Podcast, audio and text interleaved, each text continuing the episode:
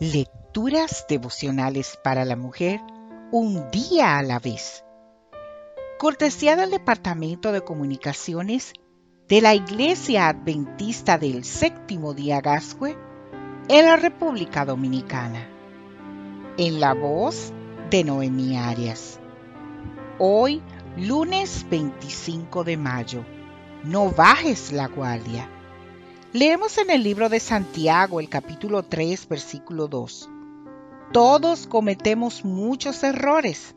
Ahora bien, si alguien no comete ningún error en lo que dice, es un hombre perfecto, capaz también de controlar todo su cuerpo. En Granada, una de las principales ciudades de Nicaragua, se construyó hacia mediados del siglo XVII un hermoso castillo en el cual los granadinos pusieron toda su confianza. Aquella edificación les parecía inexpugnable, por lo que derivaban de ella una enorme sensación de seguridad. Apenas cinco años después de finalizada la construcción de esa fortaleza, fueron sorprendidos por piratas que, bajo el mando de Gallardillo, destruyeron el edificio y saquearon la ciudad y aquel fue apenas el primero de una serie de ataques llevados a cabo por piratas que, entre ataque y ataque, dejaban pasar un tiempo para que la población bajara la guardia y se sintieran confiados de nuevo. En el momento de máxima autoconfianza era cuando resultaban más débiles. Por tanto, era la hora de atacar de nuevo. Y es que así somos los seres humanos.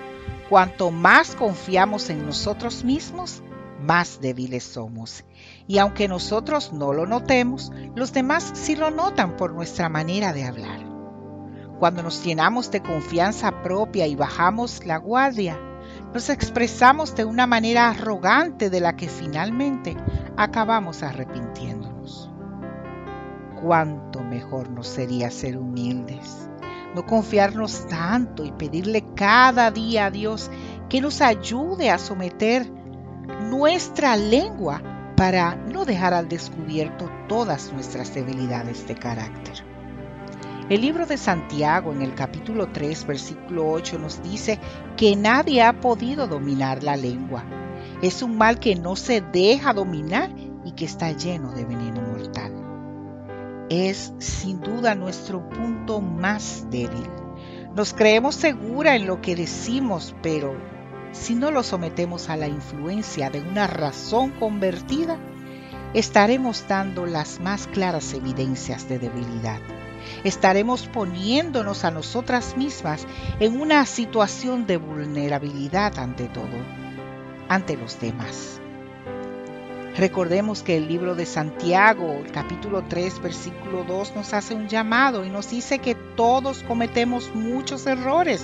Ahora bien, si alguien no comete ningún error en lo que dice, es un hombre perfecto, capaz también de controlar todo su cuerpo. Este es un gran llamado para nosotras. Que Dios nos ayude a ser lo más impecables posible con nuestras palabras. Que Dios nos dé sabiduría para que nuestra conversación sea agradable y de buen gusto.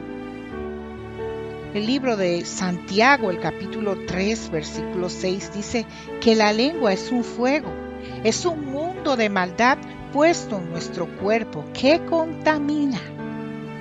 Alejémonos de esa contaminación aceptando nuestra debilidad y pidiendo a Dios que nos dé sabiduría para someter nuestras palabras a Él. Que Dios hoy te bendiga, mujer. Que Dios hoy te dé la fortaleza y la sabiduría para no bajar la guardia.